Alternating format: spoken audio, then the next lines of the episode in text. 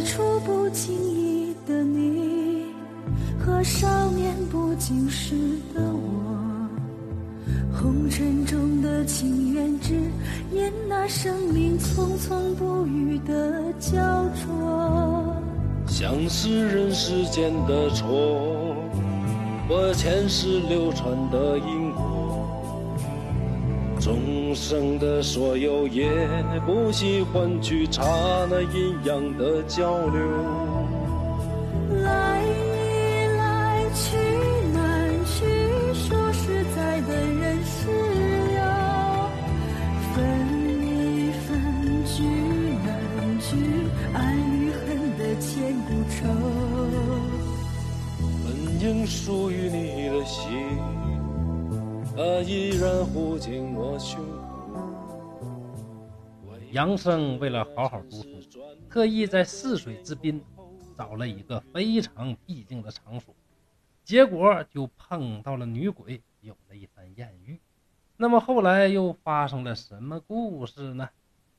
说这女鬼呀、和杨生非常的投缘，两个人聊天聊得非常开心。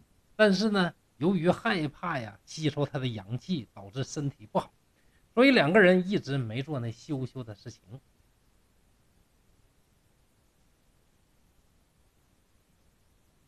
女孩呢，经常叮嘱杨生说：“相公啊，咱俩的事儿啊，千万得保密，千万别让外人知道了啊！要知道了，那对你我非常不好。特别是我打小啊就害怕，就怕有那种不好的客人见到我之后冲撞了我，那我得怕死的。”这老杨啊，承诺说：“没问题，没问题，放心吧，我绝对不把这事儿啊。”告诉别人，两个人欢同于水，但是呢，还是没到最后一步。虽无夫妻之实，但是啊，也非常非常的接近了。有的地方甚至比夫妻在一起更加的恩爱，更加的欢好。这女孩经常在灯下为老杨写字，写出来的字，非常的端庄妩媚，特别有女性那种柔美。而且又亲自选了公词百首，经常的去背诵，啊，去写。后来这女孩呢，又让老杨买棋盘、买琵琶，每到夜里边，教老杨下棋，要不呢，就教老杨啊弹弄弦索。有一天，这女儿啊，就弹了一首叫《娇窗灵雨》。娇窗灵雨啊，就是你在夜晚的这个窗里边坐着，窗外的雨打着芭蕉，滴滴答答。那这是一种非常凄凉酸楚的这么乐曲。这个乐曲一奏出来呀，老杨就听着感觉哎很难过，再想起那些不太好的事情，于是又做了一首叫《小院莺声》的这个曲调。小院莺声就是在。早晨的花园里，那鸟儿啊在那欢快的鸣叫。那这个曲调一弹，自然呢觉得心旷神怡。书生就特别喜欢有才情、色艺双全的女孩，红袖添香。所以，老杨的这段时间过得那叫一个快活。两个人挑灯作剧，经常就忘了早晨的来到。天一亮，那鬼就得遁形啊。所以啊，每看到窗上有一丝丝的这个曙光，这女孩呢才急匆匆的遁去。有一天，杨生有个朋友，这薛生来拜访。这老薛来看老杨，发现这老杨咋回事？大白天跟他睡觉呢，晚上是不是干啥坏事了看他这个房间，又有琵琶，又有棋局。就想老杨，你平时也不弹琵琶，也不下棋，怎么有这些东西？又翻书看里边有人写的公词，这公词的字迹端好啊，一看就非常娟秀，不像男人的手笔，就感觉很疑惑。等这老杨醒了，老薛就问：“您这个棋盘从哪儿来呀？”“呃呃，这个我呀，我我我想学学。”你听说这下棋挺有意思，我练练。那又问，那您这诗卷是谁写的呀？老杨说啊，我头两天来个朋友啊，朋友写。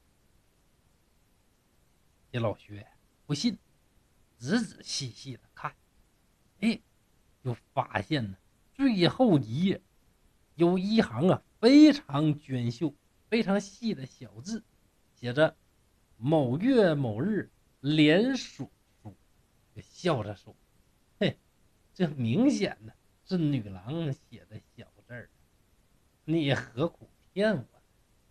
说实话，到底咋回事？”这老杨呢，就感觉哎呀，窘迫呀！告诉我不让我跟人说，我都答应人家了，我不能把这事泄露出去。这老薛也缺德，就非得问，非得问，说你究竟是不是藏妹子？妹子搁哪呢？为啥不让咱看一看？这老杨啊，说啥也不说。老薛一看你不说是吧？妥了，我呢把你的书拿走，你不说我就不还你。老杨一想啊，这没招啊，得了，说吧。这老薛就说：“哎呀，杨兄啊，您这金屋藏娇，那不一定是什么样的美人呢？能不能让小弟我也见上一见呢？”这老杨一想啊，人家叮嘱说了多少回呀，那我不能告诉，就据实告诉老薛。这老薛一想啊。你这么说的话，那一定一定是一个天下无双的美女。我求求你了，让我看一眼呗，我也没别的想法，对不对？我就就看一下，能咋的？咱哥们这么铁，都说了嘛，车与媳妇儿恕不外借。你说这个老杨啊，居然呢，原则没把握好，被人求来求去也不得已，还真就答应人家。到了半夜的时候，女郎如期而至，于是啊。老杨就把这个事儿啊跟女郎说，这女孩大怒，说当初咋说的也不让你跟别人说，你怎么得不得得不得都告诉人家了呢？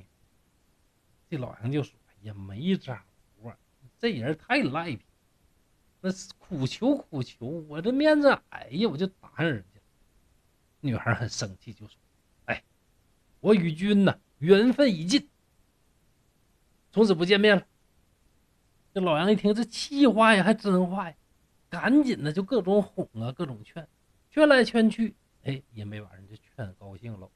女孩是起身告别，就说：“这样吧，妾身呢暂时回避啊。”这么一说还有缓。等到了第二天，这老薛又来了，老杨啊就说：“，不行啊，这我的这位红颜知己他不同意见你。”老薛一听，咋的？他不见我，这明显你没拿我当回事儿啊！这明显是推脱嘛。咱哥们这么好，怎么这点事儿不行吗？那你不让我见，我有招啊！晚上呢，就又带了两个哥们来，就赖在这说什么也不走。每天晚上啊，吆五喝六啊，五五抓抓，还搁这吵。这杨生啊，瞅着他们呢，也没给啥好脸，各种白眼，非常的烦，都烦透了。但是呢，面子矮，也不好意思撵人家走。这帮人啊，每天晚上啊，就闹闹闹闹闹，但是闹了好几夜呀，一点动静都没有。心想，算了吧，咱也别闹腾，明儿早咱就收拾收拾走人吧。这声音消停了之后呢，忽然听到外边又有吟诵诗篇的声音。大家一听啊，那叫凄婉欲绝。这老薛呢？正侧着耳朵搁这听，忽然旁边有一位，这是一位武生，这个老王。这老王啊，哎呀，也不知道啥叫怜香惜玉，那也不知道啊什么主客之道这那，拎起一块大石头，肉一下就扔去，一边扔一边喊：“这什么玩意儿啊？扭捏作态的，这么多客人想见你，怎么的就不让见到你？这什么人呢？”这整那一句诗，那自己觉着挺好。哎呀，这凄凄惨惨，呜呜哑哑，就让人感觉听着都闷。这就叫不解风情。这么一个莽汉，搁这几句话，当时这个环境全都破坏了。这吟诵的声音呢，马上就停止。大家就埋怨这个老王，说你干啥呀？好不容易有机会能看着了，你这一闹腾还看个球啊？看，你这太坑人了！这，那大家就是埋怨，那老杨啊，那就气的实在是忍无可忍，那脸上也变了颜色，那说话呢，当然也没有好词儿。第二天大家也感觉没啥意思，哎，得了，走吧。于是呢，就全都离开。可怜的老杨啊，这老哥一个是独树空宅，就盼望这女孩呢能够再来见他。可是，这一点踪迹都没有。过了能有两三天吧，这女孩忽然又来了，哭着说：“哎，相公啊，你怎么请来这些恶客？把妾身吓得呀都不行了。你知道我害怕。”这老杨啊，赶紧呢。各种赔不是，各种哄。女孩呢，还是忽然就出来了，就说：“我俩啊，缘分已尽了，从此别过吧。”等到杨生想去挽留，已经消失的无影无踪了。从这儿开始，一个多月，女孩也没来过。哎，我们的老杨啊，是相思病犯的苦啊，身体也消瘦了，感觉自己是追悔莫及。这天晚上，一个人独自喝着闷酒，也不想什么读书不读书，找什么必经地方。突然，这女子一掀帘进来了，老杨大喜：“哎呀，难道原谅我了吗？”只见这女孩啊，涕泪双流，默不言，就赶紧问咋回事啊？只见这女孩啊，欲言又止，最后说。哎我呢，负气而去，现在又急着求你，感觉也很。老杨说：“哎呦，我天，你羞愧什么？咱这都，这这都什么关系？你就有事就说呗，就能帮上你，我这万死不辞啊。”这女孩就说：“哎，也不知道什么地方来了一个龌龊的这么一个鬼力，逼着我去当他的硬气。我想我。”生时清白，死后清白，怎么能够屈身做一个鬼奴呢？可惜我这一身的弱智，我怎么能抗拒呢？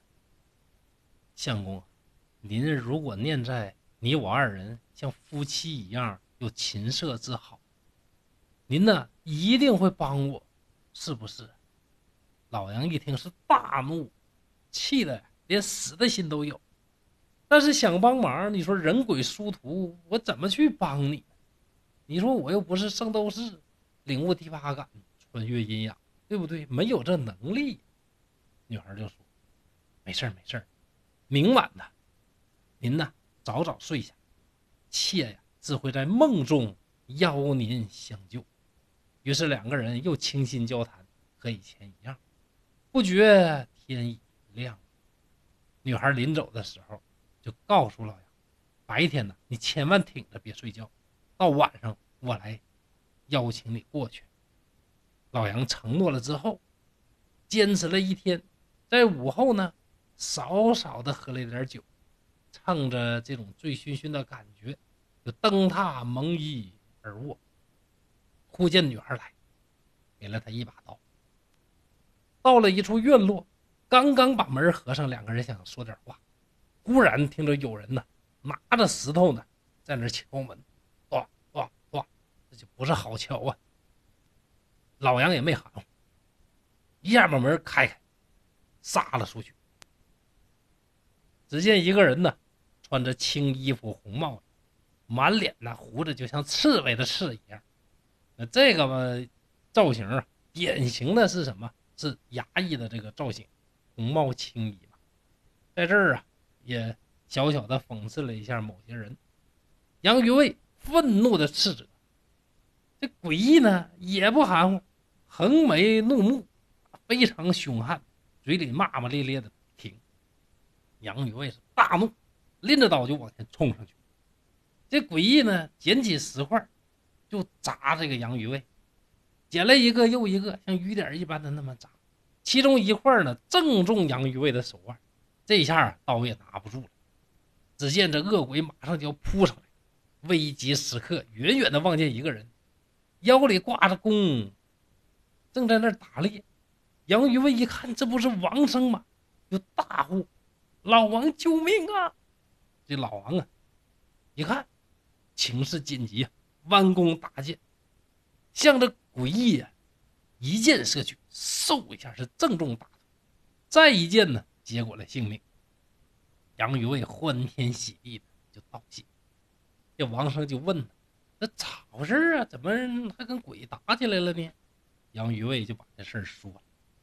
王胜一个粗人，虽然说很唐突、不解风情，但是呢，这个人是很侠义的，也知道是非，知道对错，就知道自己上次确实得罪了人家，做的过分了，这次得以赎罪，非常的高兴，于是。没客气，和杨于卫一块儿进了女子在阴间的住所。这女子战战兢兢，羞怯不安，远远的站着，一句话也说不出来。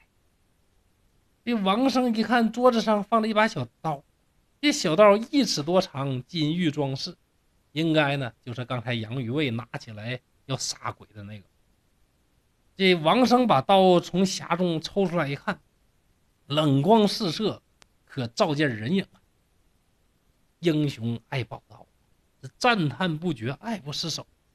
跟杨于卫说了几句话，女子在旁边羞愧害怕，非常可怜。王生一看，得了，别搁这耽误人了，交点景吧。走出屋子，告辞而去。杨于卫也独自返回，翻过墙后呢，一下就摔倒了，一下呢从梦中惊醒。一惊醒一听，雄鸡高一声低一声，开始失沉了。杨于卫觉得手腕非常的疼，天明后仔细看了看，手腕上的皮肉都肿，就知道这一夜所发生的事儿都是真实。到了中午，王生来了，说昨晚啊做了一个奇怪的梦，如何如何。杨于卫就说：“那您没梦到射箭吗？”王生说：“哎呀，你咋知道呢？”杨于卫伸出手腕讲了缘故，王生一回忆。哎呀，可不是嘛！原来这是真事儿啊！可惜我就没仔细看看这女孩究竟长啥样。又一想，觉得我也算对你们有功，我想看看这女孩，你给通融通融。到了夜晚，女子来拜谢，杨于卫呢就归功于王生，顺便讲了王生渴望见一面这种诚恳的心情。你说这事儿咋拒绝呀？人帮你这么大忙，这女子就说。哎本来我不敢忘记他的帮助，但是他一个赳赳武夫，我真的很害怕呀。过了一会儿又说，他呀喜欢我的佩刀，这刀是我父亲出使广东的时候用一百两银子买来的，我很喜欢，就要过来，缠上了金丝，嵌上了明珠。父亲怜我年幼死去，用这把刀殉葬。这样吧，我割爱把刀赠给他，见了刀就像见了我本人一样。第二天，杨于卫跟王生说了女孩的意思，王生大喜。到了夜晚，女子果然带刀而来，对杨于卫说：“哎，告诉他珍重，这把刀不是中原所产，十分的珍贵。”从此以后，杨于卫和女孩是来往如初。过了几个月。女孩忽然在灯下边笑边看着杨于卫，好像要说什么，可是脸色一红，又不说了。如此好多次，杨于卫呢就抱着她询问。女子说：“长久以来，承蒙您的眷爱，我接受活人的气息，天天是人间的烟火，白骨逢春。现在只需人的一点精血，我就可以复生。”哎，一点精血就可以复生，那什么意思呢？是不是说把坟扒开，然后滴滴血呢？不是的，没有那么麻烦。一滴精血呢，也就是说，我们杨相公提供一滴精就可以，对吧？应了那个民歌里边说的话：“哥是天上一条龙，妹是地上花一虫，龙不翻身不下雨。”花不沾雨，花不红啊！只有啊，杨小相公布下这云雨，这联手的花儿才会战于而红嘛。杨于卫一听就懂，说呀，是你不肯，我还利息我这点精血吗？要多少有多少啊，一天要五六回都行。啊，对，这句我家啊。这女子说：“哎，我先说好，我们一旦相合在一起，你一定会大病二十多天，但是吃药可以治好，你不用怕。”那还说什么了？该干什么干什么，两个人恩爱起来。过了一会儿。这女子啊，穿上衣服起了来，就说：“啊，经有了，还差血呀。呃，你能够忍得疼痛，爱惜我。”杨于卫一听，嗨嗨，这有何难？取过利刃，划破手臂。女子仰卧在床，让血滴到肚脐里边。然后，女孩起身说：“我呀，不再来。一百天之后。”看见我坟前有青鸟在树梢上鸣叫，您呢就赶快挖坟。杨于卫应承下来。女子临出门又叮嘱：千万千万不要忘了，不可早，不可晚呐！一百天。说完就走了。过了十多天，杨于卫果然大病在床，这肚子胀得要死，请来了医生，抓了药服下，排泄出了很多稀泥样的浊物。看来呀，与鬼相交也不容易呀。又过了十多天，病才好。算计着算计着，一百天到了。杨于卫让家人拿着工具在女子的坟前等。到了傍晚，果然见两只青鸟在树枝上鸣叫。杨于卫非常高兴，OK，开始。于是呢，刨去荆棘，挖开坟墓，只见棺木已经朽烂，但女孩的面容啊。仍然是栩栩如生，你说不栩栩如生，她也不能复活呀。这真要是说放了二十年烂成 X 型，你把她复活，让她当你媳妇儿，你受得了吗？杨于卫甩手一摸，只见这女孩身上还有温热的气息，便盖上了衣服，把她背到了家中，放到温暖的地方。觉得女子口里边居然有了一丝气息，喂了些汤粥。到了半夜，女孩慢慢的苏醒过来。从此以后，女子经常对杨于卫说：“二十多年死去，就好像做了一场梦，如今又活过来了。感谢您呐，让我获得了新生。”联手的故事到这儿呢就结束了。咱呢不得不佩服蒲松龄老人家天马行空的想象力和放纵浪漫的文笔。人和鬼能对视，红袖添香，欢同雨水，共同锦足起床。所有这些情节，极大满足了中老年男人对于情欲不切实际的幻想，不愧为歪歪神作。所以说，蒲老啊，曾经爱上过别人的小妾，为人家选了一百首诗教人家读。这事儿和故事里边的情节是不是很相似呢？那你说蒲老是不是像老杨一样，是一名驾驶技术和经验都非常丰富的老司机呢？反正我是认为这非常有可能，不知道您怎么想？好，连锁的故事就到这儿了。刘凯山真沈阳，祝大家幸福快乐，希望大家继续关注东北话趣说聊斋故事后面的精彩。